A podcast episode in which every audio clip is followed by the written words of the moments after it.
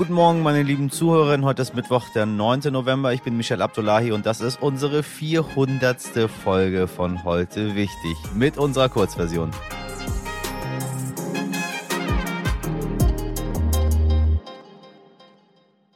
Zuerst für Sie das Wichtigste in aller Kürze.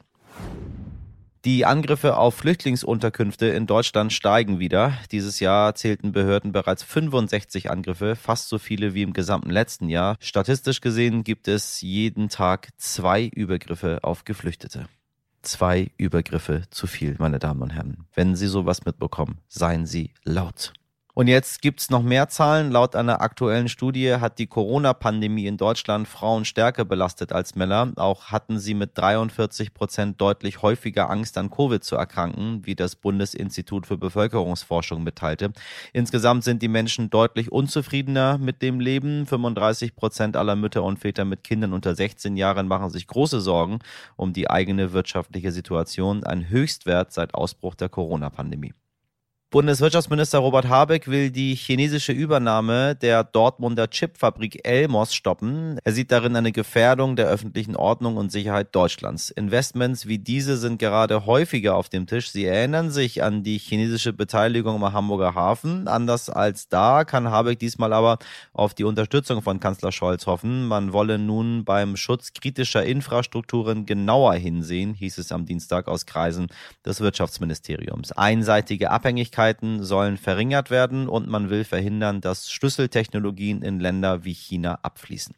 Ja, und dann haben wir wieder den Musk des Tages für Sie. Nachdem viele große Firmen wie VW keine Werbung mehr bei Twitter schalten, sucht Elon Musk aktuell nach anderen Geldquellen, Sie wissen, und diskutiert offenbar Pläne, Twitter zum reinen Bezahlangebot umzubauen, heißt es in einem Bericht. Insider erwarten aber, eine solche Offerte könnte den Online-Dienst am Ende sogar mehr Geld kosten, denn den zahlenden Kunden wird weniger Werbung ausgespielt und die Gebühr, so schätzen Experten, Expertin wird die fehlende Werbung kaum kompensieren. Es bleibt spannend mit dem irren Elon. Tut mir leid, aber das muss man wirklich sagen. Der Mann ist irre. It's Midterm Time. Nach der Hälfte der Präsidentschaft gibt es in den USA immer die sogenannten Midterms, also die Halbzeitwahlen. Und da ein wirklich knappes Rennen erwartet wurde, haben viele PolitikerInnen wie etwa US-Präsident Joe Biden und seine Stellvertreterin Kamala Harris die Menschen zur Wahl aufgerufen. Nach bisherigem Stand sieht es so aus, dass die Republikanische Partei die Wahl für sich entscheiden konnte, wie vorher schon erwartet. Allerdings sind die Stimmen der Briefwahl noch nicht ausgezählt und es wurden auch noch nicht alle Ergebnisse der einzelnen Wahlkreise verkündet. Was das nun für den Präsidenten Joe Biden bedeuten könnte und wie die Stimmung bei den RepublikanerInnen ist, darüber spreche ich nun mit dem USA-Korrespondenten des Stern, Raphael Geiger. Transparenzhinweis für Sie, liebe Hörerinnen. Raphael und ich sprechen um 4 Uhr morgens von Los Angeles nach New York. Raphael, mein Lieber, LA grüßt New York. New York ist LA. Michelle, ich freue mich bei dir zu sein mal wieder. Ebenso. Guten Abend, muss ich diesmal ja sagen. Also in Deutschland ist, ist eine gute Zeit. Also äh, noch aktueller können wir nicht sein, aber hier bei uns ist, äh, bei mir ist früher Abend und bei dir ist schon, ist schon äh, Richtung später Abend. Genau, 22 Uhr in New York gerade. Midterms, sehr, sehr wichtige Angelegenheit. Also wenn man durch Los Angeles fährt, sieht man, äh, es hat schon ein bisschen was Sektenartiges. Leute stehen an den, an den Straßen, halten Schilder hoch und äh, rufen die Menschen zur Wahl auf. Ja, aber also ich habe davon nichts mitbekommen, weil ich ja nicht wähle hier in dem Land. Du hast aber mehr mitbekommen, äh, weil du hier Korrespondent bist. Äh, wie schaut es denn gerade aus? Was haben wir denn jetzt für eine Lage? Ja, leider wissen wir jetzt gerade seriöserweise noch nicht so wahnsinnig viel. Ich glaube, was man sagen kann, ist, wenn man sich die Karte anguckt, dass das, Repräsentant, Repräsent, Entschuldigung, das Repräsentantenhaus ähm, sehr höchstwahrscheinlich an die Republikaner gehen wird. Ähm, das ist ja auch keine Überraschung. Ähm, damit haben eigentlich alle gerechnet. Ähm, also die eine Kammer des Kongresses. Das ist was, was eigentlich äh, fast immer passiert bei den Midterms, dass die Partei des Präsidenten verliert und die Partei, die in der Opposition ist, gewinnt. Ähm, was wir noch nicht genau wissen, ist die zweite Kammer, nämlich den Senat da ist es im Moment, wie die Amerikaner sagen, wirklich noch too, too early to call. Das kann in beide Richtungen noch gehen. Es ist durchaus möglich, dass die Demokraten den Senat halten. Es kann auch noch sein, dass sie ihn verlieren. Im Moment haben sie ja die denkbar knappste Mehrheit, nämlich steht 50-50 mit der Vizepräsidentin als entscheidender Stimme. Es kann sein, dass es dabei bleibt. Also da ist die Hoffnung bei den Demokraten noch, dass die rote Welle, von der ja befürchtet wurde, dass sie ähm, über das Land schwappt, zumindest nicht im Senat passiert, sondern nur im Repräsentantenhaus. Du sagtest, es ist gar nicht so ungewöhnlich, dass die andere Partei, die gerade nicht den Präsidenten stellt, äh, Mehrheiten holt. Es ist, wenn man sich die, die US-Historie anguckt, sieht man ganz häufig, dass Präsidenten insbesondere in der zweiten Wahlzeit, äh, wenn sie dann zum äh, einmal wiedergewählt worden sind, häufig komplett gegen beide Häuser anregiert haben. Mhm. Ist das normal oder ist es einfach nur für uns Westeuropäer irgendwie so schwierig zu verstehen, wie das überhaupt sein kann, wenn jemand regiert, aber in zwei Häusern die sehr entscheidend sind, keine Mehrheiten hat. Dass die Mehrheit im Repräsentantenhaus nach zwei Jahren kippt, ist erstmal sehr normal in Amerika. Ähm, wie du sagst, das ist für uns vielleicht schwer zu verstehen. Das ist aber durchaus so angelegt. Das Repräsentantenhaus wird ja wirklich komplett neu gewählt alle zwei Jahre. Ich glaube, das ist das einzige Parlament, ähm, von dem ich weiß auf der Welt, das wirklich alle zwei Jahre neu gewählt wird. Das heißt, es ist angelegt als Korrektiv zur Politik der Exekutive zur Politik des Präsidenten, während der Senat eher so das ähm, langfristige, für die langfristige Politik steht. Da werden die Senatoren ja auf sechs Jahre gewählt.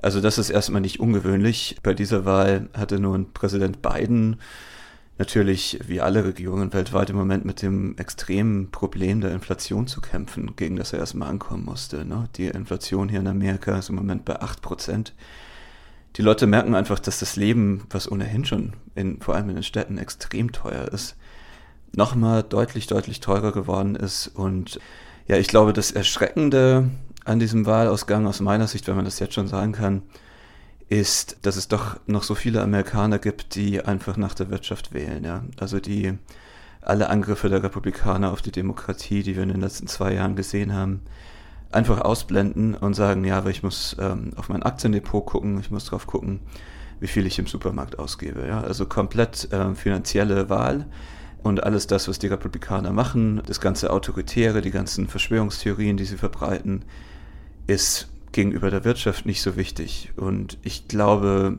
selbst wenn die rote Welle nicht so groß ausfallen sollte, ist das trotzdem sehr, sehr, ähm, sehr, sehr erschreckendes Signal, das von diesen Midterms ausgeht, dass sich die Republikaner immer weiter radikalisieren können und trotzdem von auch von moderaten Wählern, von nicht verrückten Wählern trotzdem weiterhin gewählt werden. Also dass es viele Amerikaner gibt, die diese Radikalisierung trotzdem verzeihen an der Wahlurne.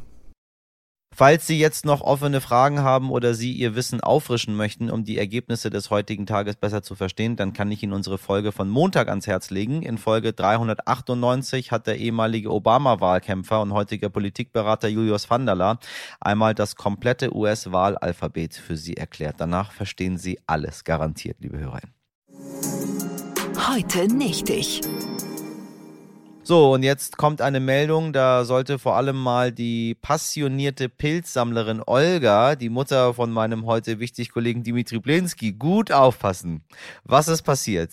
In Weil am Rhein, ganz im Süden Deutschlands an der Schweizer Grenze, hat ein 80-jähriger Mann Pilze gesammelt. Vor allem Pfifferlinge und Steinpilze landeten in seinem Körbchen. Soweit, so gut. Nach dem Pilzsammeln hat ihn dann aber die Polizei aufgesammelt, denn der rüstige Rentner hatte die Obergrenze überschritten ja, wie ich das Wort liebe.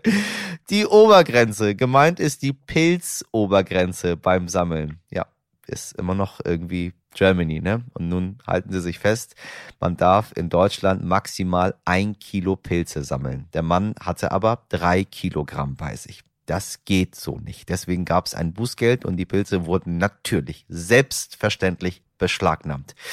Wäre ja noch schöner, wenn man die gesammelten Pilze auch noch essen würde. Nee, nee, die schönen Steinpilze und Pfifferlinge wurden erst von einem Experten begutachtet und dann fachmännisch vernichtet. Die waren bis dahin nämlich auch noch schlecht geworden. Oh Gott, na hoffentlich war das dem Mann eine Lehre, nie wieder die Pilzobergrenze zu überschreiten. Oh Gott, manchmal denke ich mir, man sollte den Laden Deutschland einfach für alle Mal schließen, eine Mauer drumherum bauen und sagen, ja, das ist was für die Geschichtsbücher. Das war der Ort, wo es eine Pilzobergrenze gab, wo das auch eingesammelt, konfisziert, begutachtet. Oh Gott, und wir zahlen das alles. Also schön aufpassen, meine lieben Leute, wenn Sie das nächste Mal irgendwo das Körbchen voll machen. Erstmal wiegen, bevor Sie den Wald verlassen.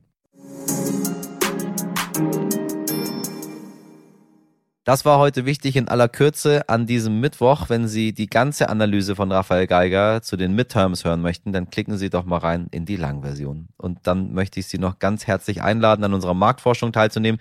Das ist eine kurze Umfrage, die uns sehr weiterhilft, diesen Podcast für Sie noch besser zu machen.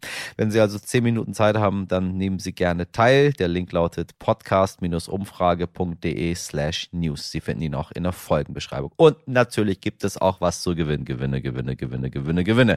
Heute wichtig at stern.de ist die Mail für Ihre Kritik, Ihre Lobeshymnen oder Ihre Anmerkungen. Und jetzt wünsche ich Ihnen einen wunderbaren Mittwoch. Machen Sie was draus. Ihr Michel Abdullahi.